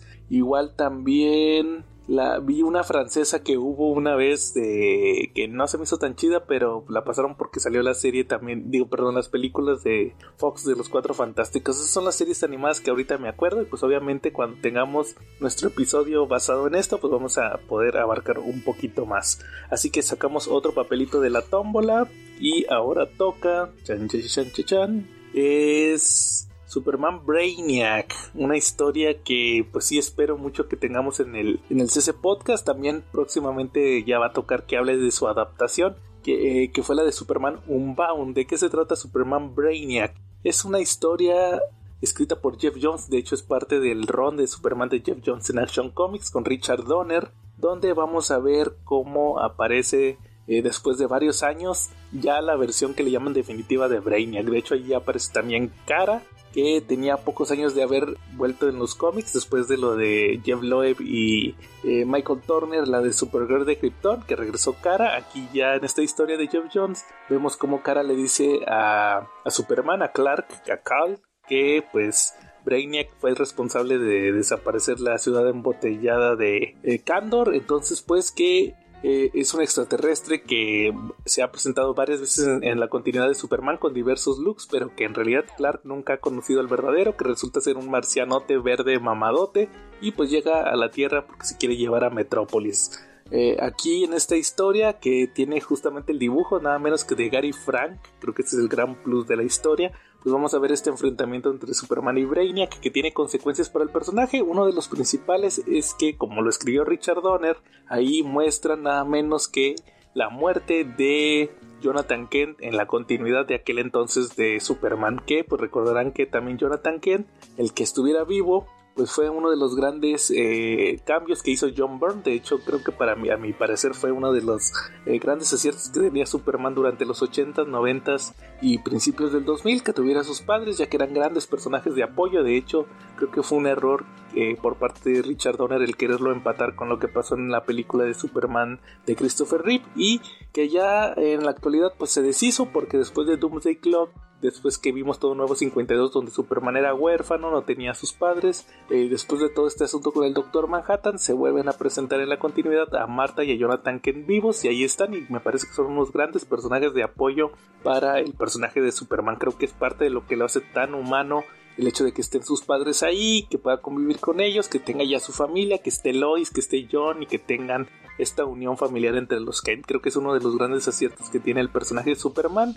Y pues esto fue parte de lo que ocurrió, de los grandes impactos que tuvo esa historia de Superman Brainiac. Próximamente tendremos nuestro episodio donde vamos a estar analizando la obra completa, así que no se lo pierdan. Vamos a sacar otro papelito para compensar este tema que no quise abordarlo tanto y ahora va a salir tan, tan, tan, Nostalgia Rucomiquera 2, o sea que otro episodio de nostalgia de Nostalgia Rucomiquera. ¿Qué les puedo platicar de Nostalgia Rucomiquera que esté eh, ahorita en la actualidad, pues se acaba de pasar el día del niño, entonces hace unas ya va para un mes. Muchas cosas que vienen a mi mente de mi infancia con los cómics, pues les puedo platicar también, pues mencioné varias, varias eh, series, pero yo creo que nunca les he platicado que la primera serie que vi de cómics fue la de Iron Man.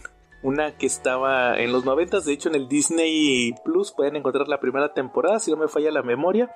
A mí lo que me llamó mucho la atención de esa serie, curiosamente Mario Castañeda, el actor de voz que hace de Goku, que todo el mundo lo conoce, era la voz de Tony Stark y en aquella serie, a lo mejor les parecerá un poco chistoso a las nuevas generaciones, este Tony Stark sacaba su armadura de un maletín que se desdoblaba y se volvía la armadura, la armadura noventera, la que veíamos en aquel entonces en juegos como Marvel contra Capcom y Marvel Super Heroes, esta, esta armadura toda noventera y pues veíamos como el villano principal de Iron Man era era este el mandarín que tenía un look así todo chino y todo verde como un marciano de hecho me recordaba a Ming que curiosamente pasando otro tema de nostalgia rucomiquera ese es un buen punto. Otra de las series animadas basadas en superhéroes, como será en el tema anterior y que fue parte de la infancia de muchos, fue Los Defensores de la Tierra. Esta serie donde veíamos a personajes como Flash Gordon, que estaba también el fantasma, que siempre ha sido mi favorito, y Mandrake el mago, que pues ahí estaban combatiendo al emperador Ming,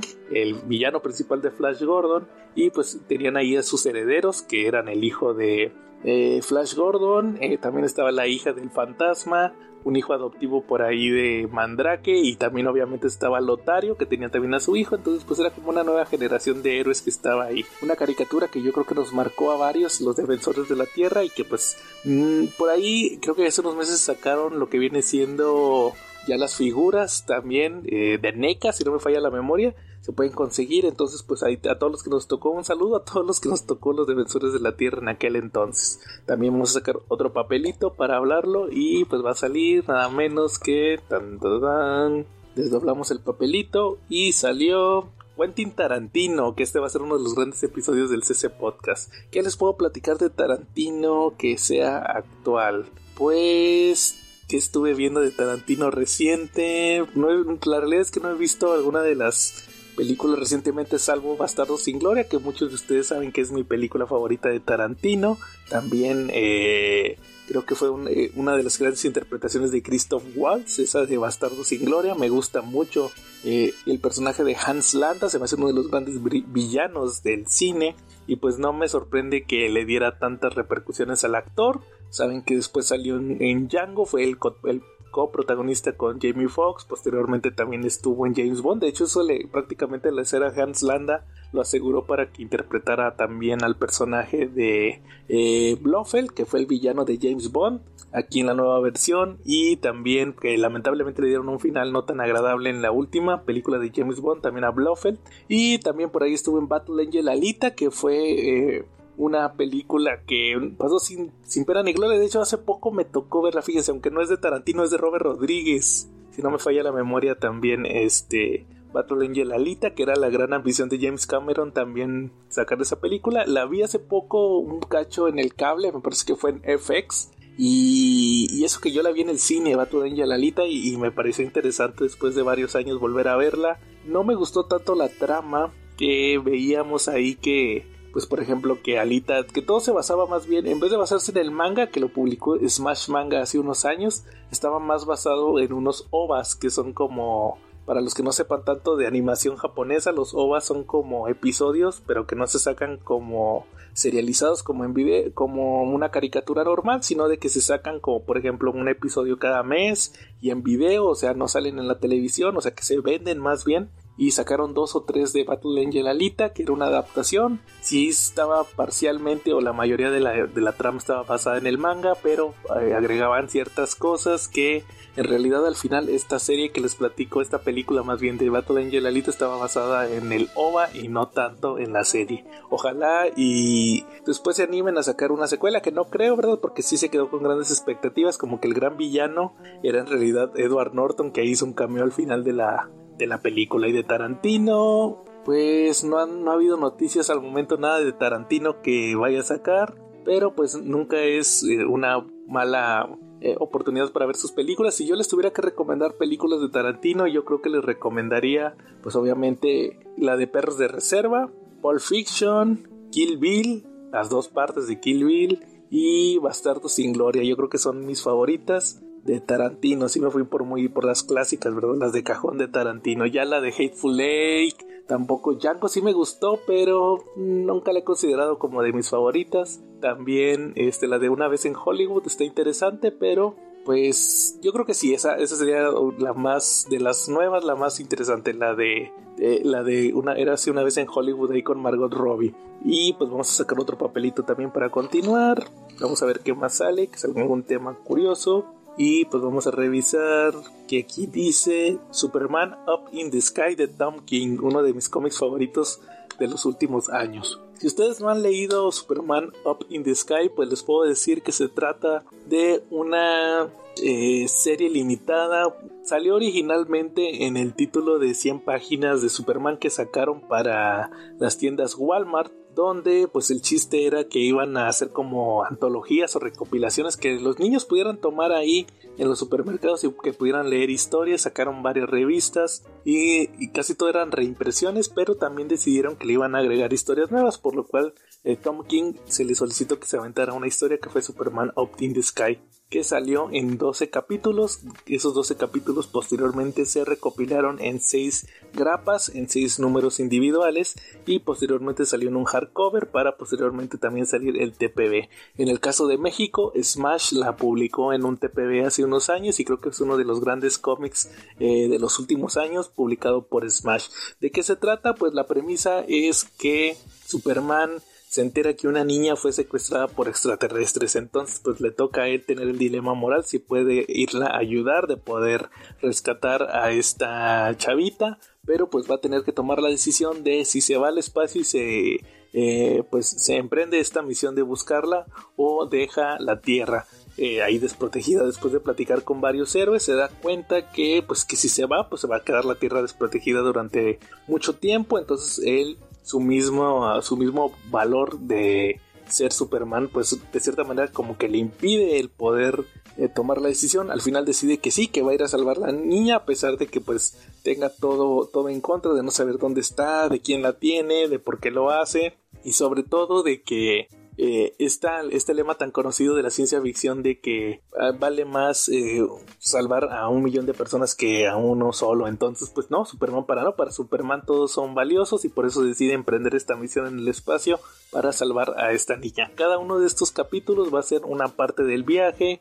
Nos vamos, nos vamos a topar con situaciones bien bizarras como que Superman vuelve a boxear pero ahora contra un extraterrestre, Superman tiene una carrera contra Flash, pero eh, como que lo interesante de la historia es que vamos a estar viendo la perspectiva de varios personajes sobre lo que simboliza Superman y sobre todo creo que es uno de estos cómics que sirven para demostrarnos por qué Superman es uno de los grandes superhéroes de la historia y no solo pues el personaje aburrido que mucha gente cree que es, que simplemente que un superhéroe con tantos poderes pues no puede mostrar material interesante, sino que la realidad es que hay autores que no, no tienen el potencial de poder escribir una historia con el gran Superman.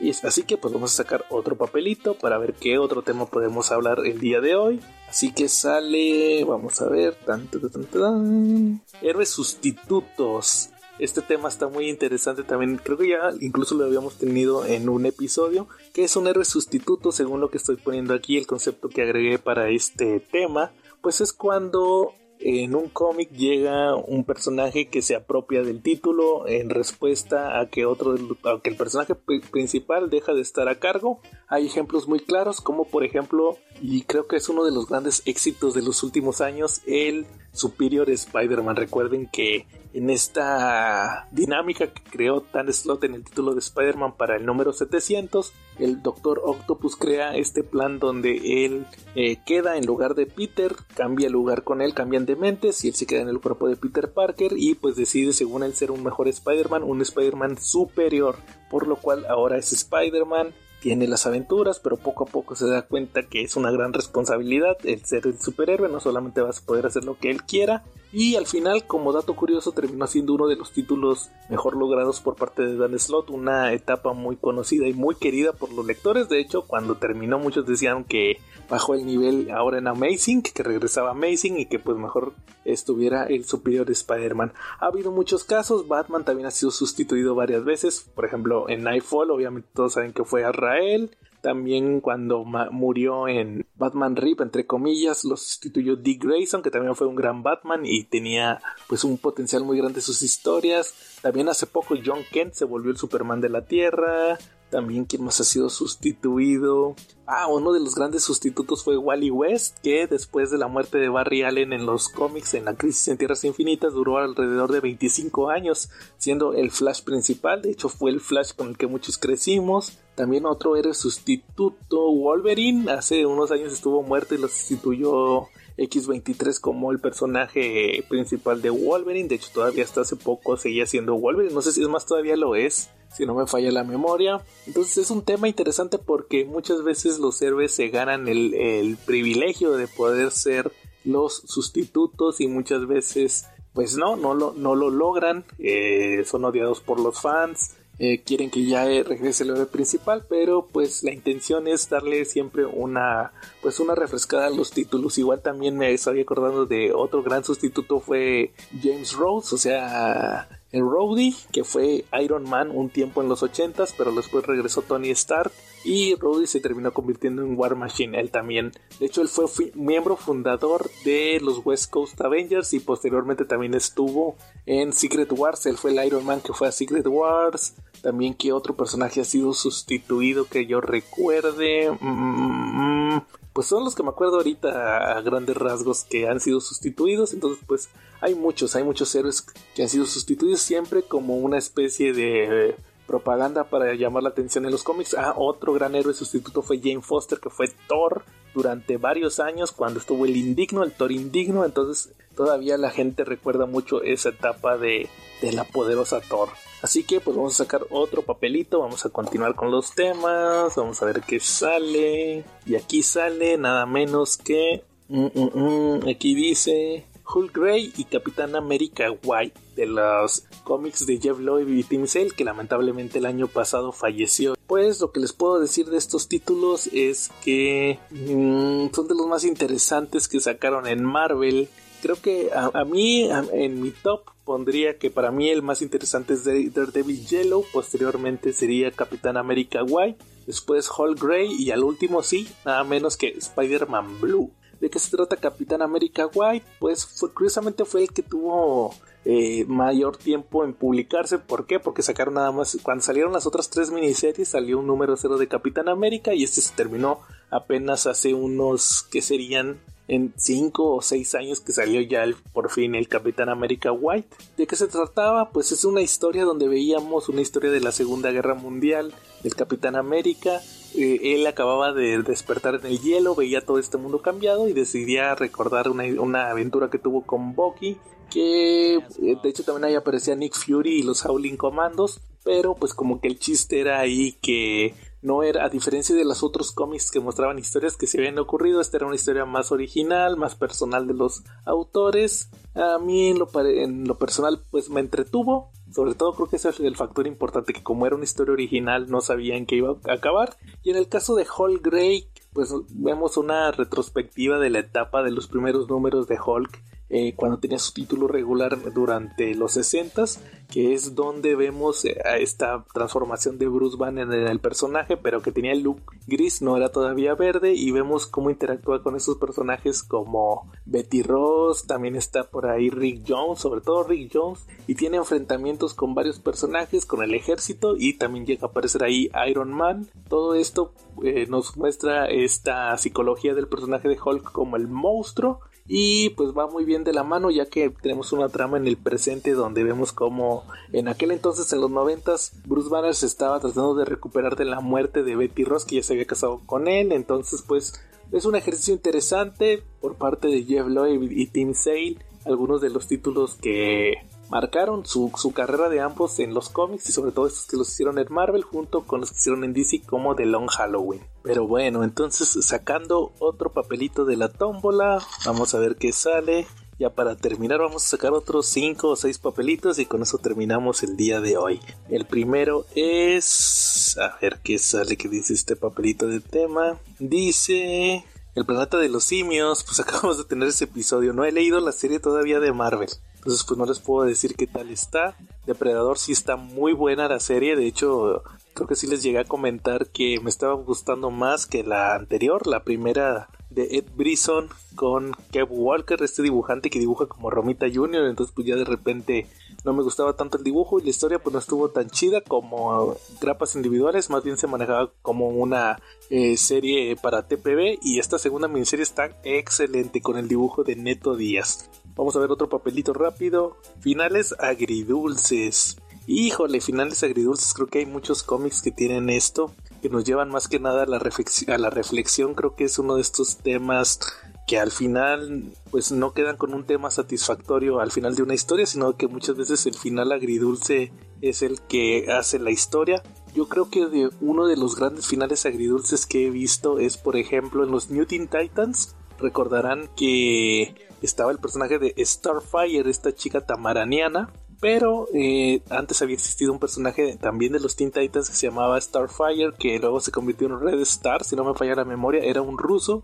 Total que Marv Wallman lo recupera para los New Teen Titans y pues como estaban en medio todavía de la Guerra Fría en los 80, los personajes no confían tanto en él. Resulta que allá andan en Estados Unidos en una misión y al final descubrimos que como que te quisieron chantajear un general ruso corrupto a, la novia de este superhéroe eh, Starfire ruso y termina llevando como ahí como una bacteria que la hace envejecer y pues al final la, novia de este cuate eh, termina quedando con minutos de vida. Entonces pues él ahí tiene que acompañarla. Fue un final muy agridulce. También hay otros como por ejemplo en los X-Men se dan muchos los finales agridulces. También por ejemplo en la saga de The Dark Phoenix con la muerte de Jean Grey. Creo que fue también uno de los grandes finales agridulces que pues, sí salvaron al mundo, pero falleció Jean Grey. También, pues igual incluso Superior Spider-Man con el hecho de que se sacrificara Otto. Entonces, realmente hay muchos. Creo que ese episodio cuando lo hagamos de finales agridulces va a quedar excelente porque hay muchísimas historias que tienen ese tipo de finales.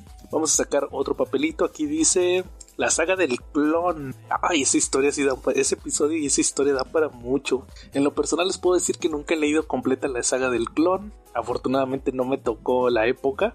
Pero les puedo decir que muchas veces he leído la miniserie que después hizo Tom DeFalco donde contaba su versión original de lo que tenía planeado para la saga del clon. Eh, se sacó en el Marvel semanal hace unos años y también pues, hace poquito eh, Smash, cuando todavía tenía los derechos de Marvel, la sacó en un, ah, ¿cómo le llamaban? Este, grandes eventos, si no me falla la memoria, tuvimos otra vez la saga del clon. Entonces, pues parte importante de, de, lo que veíamos ahí, ahí era como no era una historia tan complicada que se alargaba por años, simplemente en seis números resumieron todo, como Ben Reilly se vuelve el nuevo Spider-Man, pero posteriormente vemos el nacimiento de la hija de Peter y Mary Que fue un desbarajuste eh, durante los noventas y como al final no estaba claro si eh, Ben o Peter, quien era el Spider-Man original, al final simplemente fue sacudir el status quo, pero al final Peter igual regresaba como Spider-Man y Ben Reilly tomaba pues su camino. El personaje por ahí sigue, creo que ya es un villano o algo así después de lo de Spider-Man Beyond. De hecho, hoy mismo lo vimos como el Spider-Man oficial de la empresa Beyond. Entonces, pues fue un personaje, fue una historia que más bien que yo para desarrollar varios personajes, incluso Dan Slot trató de componerlo un poco con la historia esta de, de Clone Conspiracy y pues al final simplemente fue otra vez la bronca de los clones. Siempre Spider-Man tiene que estar relacionado con clones y pues lo vamos a ver dentro de poco en Across de Spider-Verse, que ahí no son clones, pero sí son versiones alternativas del personaje. Pues esperemos pronto también tener ese episodio de la saga del clon. Vamos a sacar otro papelito y aquí este dice... Mm, mm, dice Capitán Bretaña. Es, fue creado, si no me falla la memoria, por es Chris Claremont y Herb Trimpe. Oh, creo que estoy mal con el dibujante. Pero, pues todos saben que la etapa que lo catapultó, porque la realidad es que fue un personaje que fracasó, aunque se escuche muy feo, pues fue la etapa de Alan Moore, que curiosamente esa etapa la he estado leyendo yo en un tomo que compré de Panini de España. De hecho, fue antes de que Panini tomara los derechos de Marvel. Y pues incluso métanse ahí a Comentemos Cómics Cabrones y a la página del CC Podcast porque ahí subí varias de las reseñas. Todavía no las he terminado. De hecho, están un poquito abandonadas esas reseñas. Pero lo que les puedo decir es que Capitán Bretaña de Alan Moore es una reinterpretación del personaje. De hecho, podría decirse que no es el eh, en sí la, etapa es conocida como el capitán de Alan Moore, pero en realidad es de Alan Davis, porque él fue el que estuvo todo desde el principio. Originalmente estaba otro escritor que era Dave Thorpe, pero a él lo corrieron porque empezó a hacer las historias un poquito más políticas, como que no le gustó a, la editorial de Marvel UK y decidieron cambiarlo por Alan Moore, que fue el que se encargó de mostrar la historia principal de este personaje. ¿De qué se trata a grandes rasgos el capitán Bretaña de Alan Moore? Pues les puedo decir que es una historia donde vamos a estar viendo cómo viaja por el multiverso. El Capitán Bretaña termina en una ah, Inglaterra alternativa, muy al estilo de los cómics británicos, con sus futuros distópicos y sus gobiernos totalitarios, para posteriormente darse cuenta que en realidad pues los mundos no son tan diferentes, sino que esta historia que pasó en el mundo alternativo, donde los superhéroes están prohibidos y este mundo está al borde del colapso por un nuevo líder, no está tan descabellado y puede pasar justamente en el universo Marvel o por lo menos en el universo Marvel UK. Aquí vemos cómo el Capitán Britannia queda muy traumatizado de lo que vive en esta tierra alternativa y al regresar a la continuidad habitual se da cuenta que los sucesos se vuelven a repetir. Todo esto está maquinado por un personaje que se llama Jim Jaspers y va a llevar a una batalla final entre estos dos personajes. Esta etapa de Capitán Bretaña se le conoce como eh, la deconstrucción original, este tratamiento que vimos por parte de Alan Moore en personajes como Miracle Man, como Swamp Thing, en Watchmen, en Before Vendetta. Y como dato curioso, esta historia la sacó al mismo tiempo que estaba publicando Miracle Man en Warrior. Y incluso Miracle Man, esta versión, o más bien entonces era Marvel Man, tuvo cameos ahí en, Capitán Bretaña. Curiosamente nadie sabía que años después pues Marvel, pues Marvel se iba a hacer con los derechos del personaje y ahí lo tendría dentro de sus filas. Ahorita actualmente publicándose la Silver Age de Neil Gaiman. Vamos a terminar con los últimos tres papelitos ya para poder terminar con este episodio de Divagando con Joe. Y pues vamos a ver qué dice el papelito. Dice cómics sobrevalorados. Civil War. Sí, definitivamente cómics sobrevalorados. A mi parecer son historias que la gente cree que son muy buenas, pero al final no, la realidad es que no lo son tanto. Creo que Civil War lo hemos platicado. Por lo menos yo sigo sosteniendo que sí está un poquito sobrevalorada. Que incluso que la sigan sacando tanto. También otra historia sobrevalorada. ¿Cuál estaría bien mencionar? Sobre todo eh, Infinity Gauntlet. Creo que ha sido también de las grandes sobrevaloradas. No está tan chida salvo el dibujo de, de George Pérez. Y también Creo que en el caso de Infinity Gauntlet vale muchísimo más la pena el, Thanos Quest, que es donde Thanos obtiene las joyas del infinito, más que la historia ya principal. Ahí sí se desinfla un poco. También otra historia sobrevalorada, a mi parecer. Mm, mm, mm, ah, pues hay varias. La verdad es que ahorita no me acuerdo de alguna otra. Pero yo creo que hay varias que no están tan chidas. Yo creo que también muchos de los eventos de Marvel, de X-Men más bien de los noventas, no están tan chidos y la gente lo, recuerda más que nada por nostalgia más que por lo que sea. Ah, pues también Secret Wars 2, esta que estuvo en los títulos, yo creo que sí está un poquito sobrevalorada, entonces pues igual. Yo creo que cuando llegue su momento también vamos a estar revisando varios. Vamos a checar otro papelito, a ver qué dice, qué otro tema podemos tener ya para irnos, ya para podernos ir a descansar después de esta grabación y se trata de el mejor Robin, Dick Grayson. A mi parecer el mejor Robin siempre va a ser Dick Grayson porque es el original. A pesar de que muchas veces ha renegado de tomar el manto de Batman, creo que él es el que es el más digno y pues siempre se ha utilizado el personaje para representar el legado del murciélago independientemente que hayan de Damian o Tim Drake que tienen ciertas habilidades, yo creo que Dick siempre ha representado como que el hecho de que él sea el primer psychic de la historia y el digno heredero del manto de Batman. De hecho, pues incluso en varias versiones ha sido él que termina siendo Batman sobre otros personajes y además de que él sí tiene el, potencial de ser un mejor Batman por los valores que él maneja muy diferentes a, a su mentor Bruce Wayne. Ya el último, ahora sí, este es el último papelito ya, así que vamos a ver con cuál tema nos despedimos. Y se trata nada menos que de... Vamos a ver. Mejores equipos creativos 2. Tuvimos un episodio hace unos años de mejores equipos creativos. Pues yo creo que de los que más vale la pena ahorita es Tom King y Mitch Geralds. Que se aventaron, pues ustedes saben, el Sheriff de Babylon, un gran cómic que se publicó aquí completo en la antología de Vértigo de Crimen. También eh, se aventaron Mr. Miracle, que incluso ganaron un premio Eisner. También se aventaron ahorita One Bad Day del Riddler, que también está nominado a los Eisner. Y pues ahorita se acaban de aventar Brave and the Bold, el relanzamiento donde están aventándose una historia sobre el origen de el Joker, la primera aparición más bien que tuvo, que es otra reinterpretación del Batman número uno, pero aquí pues con la mano de estos autores. También otro equipo creativo que me gusta mucho, Jeff Jones y Gary Frank, ahorita que tienen con su editorial Matt Ghost, ya nos presentaron el título de Giger, también nos presentaron el Junker Joe, y pues yo creo que ha sido uno de los equipos legendarios. Estuvieron, recuerden también en este título de Doomsday Clock, que tuvieron su etapa en Action Comics, que ya hablamos hace rato de eso. También estuvo, estuvieron en Shazam, ellos definieron al Shazam moderno, Jeff Jones y Gary Frank, entonces es uno de los grandes equipos de los últimos años también. Otro que venga a mi memoria así rápidamente, que otro equipo sea ah, pues que haya brillado en los últimos años, pues también está este es ay se me fue el nombre de estos dos, Tony Cates y cómo se llamaba su dibujante de Venom que estaba en Spider-Man, ahorita me acuerdo cómo se llamaba, pero es otro de los grandes equipos creativos. Ellos pues relanzaron prácticamente al personaje para el run de Donny Cates.